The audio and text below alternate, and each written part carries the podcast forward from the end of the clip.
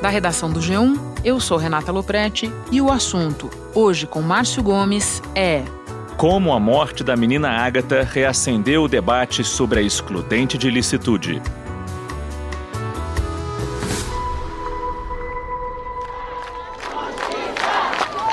Eu quero muita paz no complexo do Alemão. Muita paz para a gente poder estudar. Esse mundo não servia para ela. Deus levou um anjo, mais um anjo.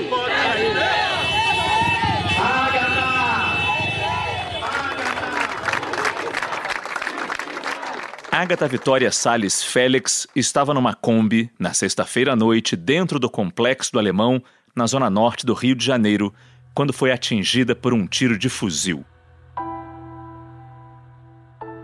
A garota de apenas oito anos não resistiu e morreu na madrugada de sábado. Os moradores da comunidade reagiram com protestos. Segundo eles, o autor do disparo que vitimou Agatha foi um policial. Não teve tiroteio nenhum, foi dois disparos que ele deu. Falou que foi tiroteio de todos os lados. É mentira! Mentira! Já a PM conta outra história. Segundo o porta-voz da corporação, policiais trocaram tiros com bandidos. A Polícia Militar reforça a versão apresentada pelos policiais militares de que foram atacados de forma simultânea por marginais daquela localidade. Não há nenhum indicativo nesse momento de uma participação efetiva do policial militar no triste episódio que, que vitimou a pequena Ágata. Ágata é a quinta criança a morrer em operações da Polícia Fluminense neste ano. Hoje foi o enterro do Cauê. Ele tinha 12 anos, era morador do complexo do Chapadão, vendia bala para ajudar Foi a confirmada a família. morte cerebral do menino Cauã Rosário, de 11 Foi enterrado anos. hoje à tarde o corpo de Cauã Teixeira, de A 12 lista anos. interminável das vítimas da violência no Rio ganhou hoje mais um nome. Jennifer Gomes. Foi morto com um tiro na cabeça durante um confronto na Ele levou um comunidade. tiro quando estava andando de bicicleta. Ele levou dois tiros na comunidade da Chatuba, em A Mesquita. menina de apenas 11 anos levou um tiro no peito hoje à tarde em triagem. E a família acusa a polícia militar. Segundo o governo do estado, o caso da morte da menina Ágata está sendo investigado. A Corregedoria da Polícia Militar abriu um procedimento para apurar a atuação dos PMs nesse caso. O governo do estado lamentou em nota a morte de Ágata Félix e disse que o governador Wilson Witzel determinou rigor máximo durante as investigações. O ministro O tiro que matou Ágata recoloca no centro do debate uma das propostas do pacote anticrime do ministro da Justiça Sérgio Moro, a excludente de ilicitude. Em discussão na Câmara dos Deputados, o texto prevê o abrandamento da punição a policiais e militares que cometam excessos no combate ao crime.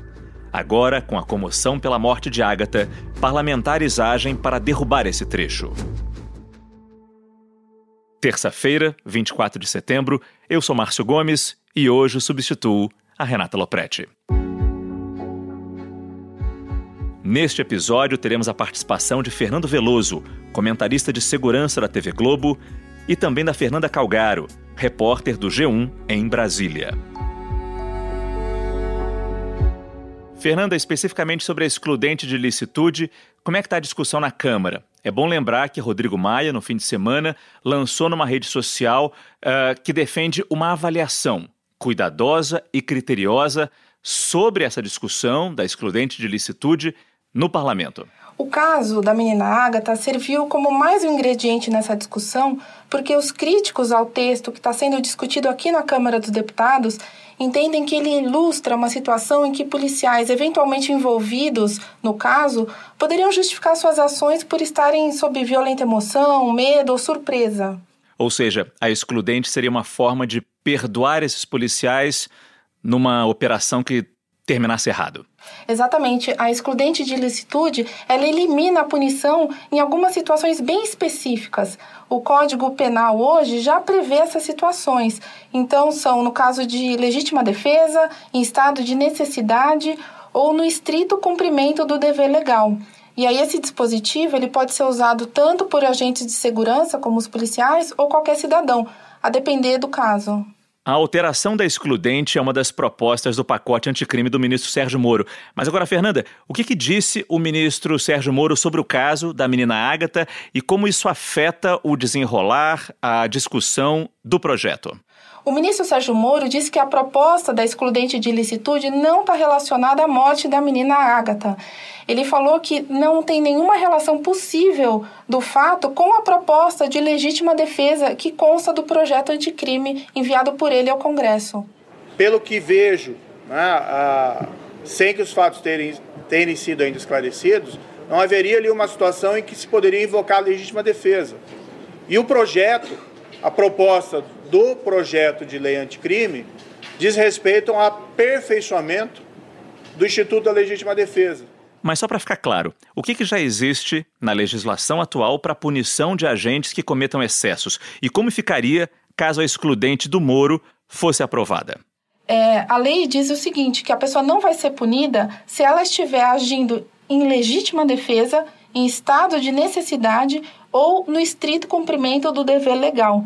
O que o projeto do ministro Sérgio Moro diz é que o juiz vai poder reduzir a pena até a metade ou deixar de aplicá-la se o excesso decorrer de excusável medo, surpresa ou violenta emoção. Aliados do governo vão tentar reincluir pontos do pacote anticrime do ministro da Justiça Sérgio Moro excluídos no grupo de trabalho da Câmara. Essa votação vai acontecer no grupo de trabalho da Câmara. Como é que você está sentindo o humor dos deputados com relação a isso e, especialmente, claro, ao caso da Ágata? O projeto ele está em discussão em um grupo de trabalho que não tem caráter deliberativo, é apenas opinativo. Mas de qualquer forma vai sair um texto final desse colegiado. Mas quem vai ter a palavra final vai ser o plenário da Câmara no grupo de trabalho, o sentimento é de que vai ser mesmo, já tem uma maioria a favor da retirada desse trecho.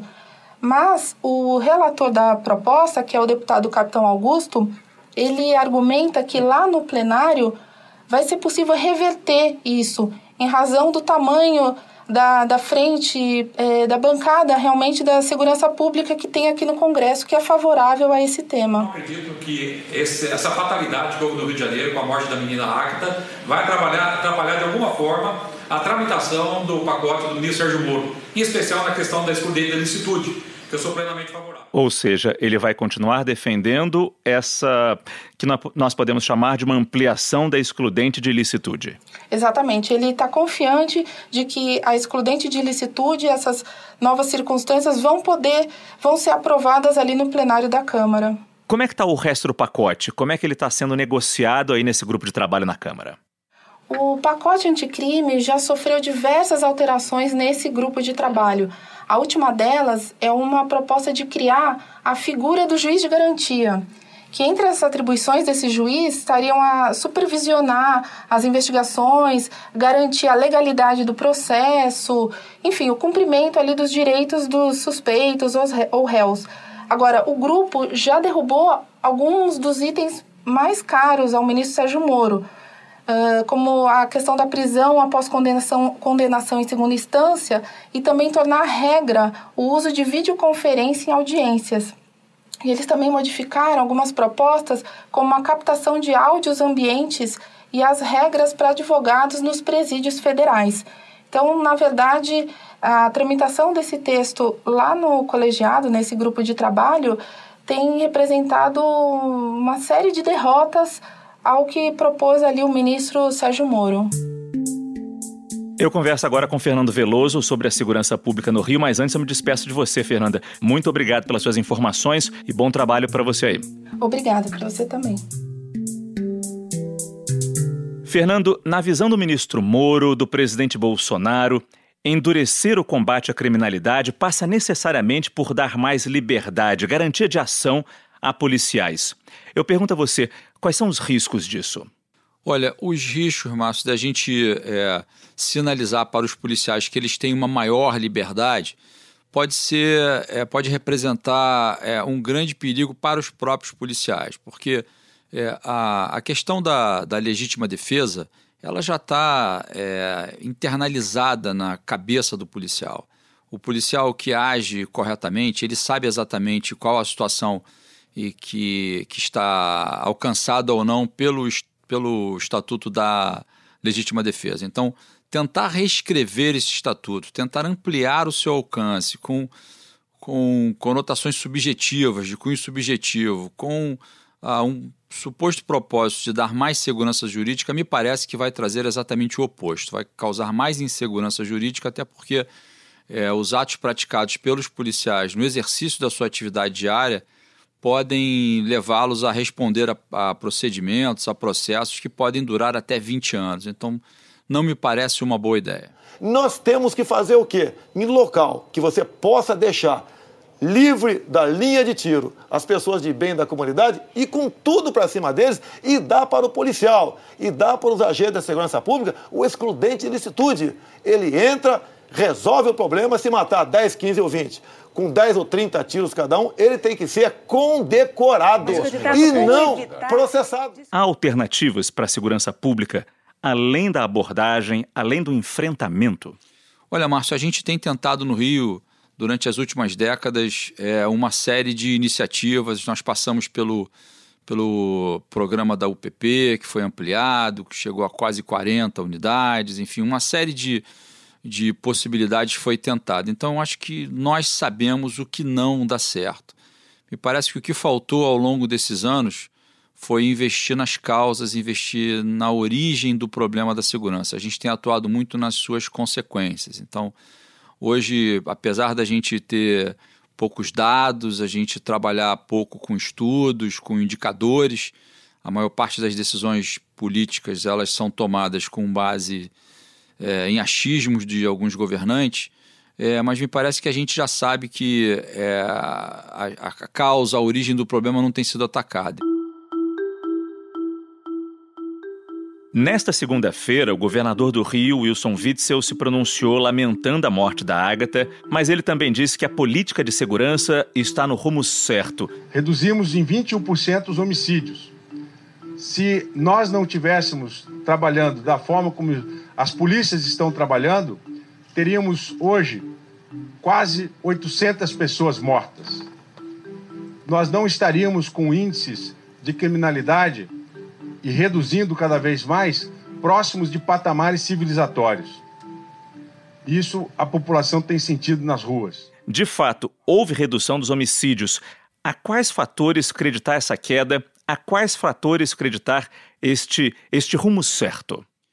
Olha, o, a queda dos homicídios ele, ela pode ser atribuída a diferentes fatores, desde movimentos feitos pela, pelas próprias organizações criminosas. Né? Não, não podemos negar que há, houve ações da polícia, ações de inteligência, prisões que foram feitas, em especial de alguns milicianos na Baixada Fluminense, que contribuíam em muito para o aumento desse, desse volume de homicídios.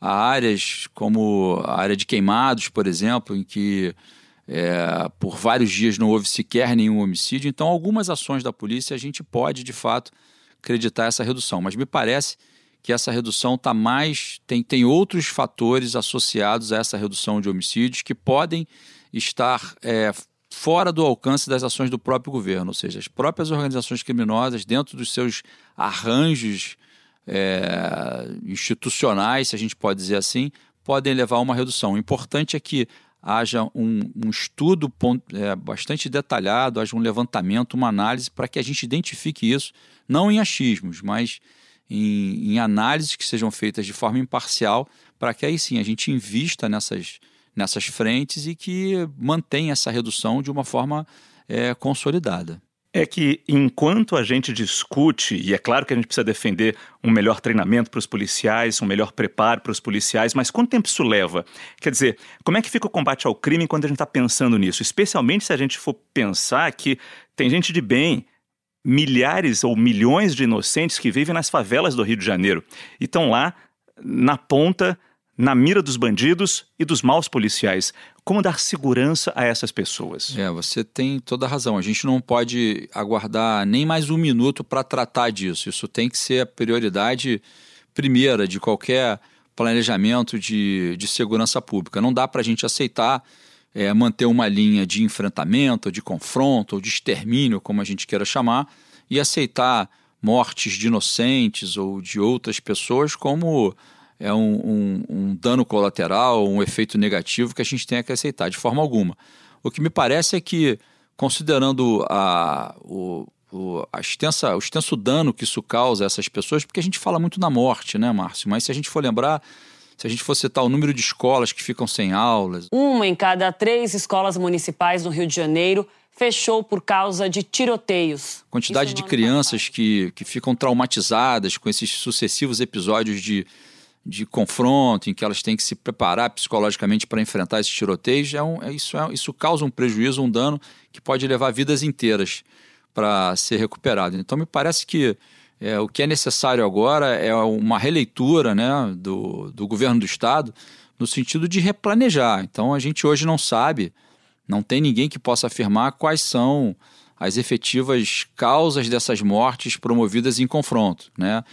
É, então a gente tem a polícia atribuindo isso a ataques de criminosos que acabam levando a confrontos e aí pessoas inocentes são feridas. A gente tem falas, inclusive, do próprio governador atribuindo esses tiros, alguns tiros, em alguns casos feitos por criminosos, atirando nas pessoas, que é para neutralizar o trabalho da polícia. A gente tem tiros, né, confrontos entre quadrilhas, enfim, o quanto de cada uma dessas situações contribui para acontecerem mais mortes em confrontos ou mais mortes, mais mortes em tiroteios nessas comunidades. Eu acho que é importante a gente entender isso e para entender isso a gente só consegue entender com as investigações avançando.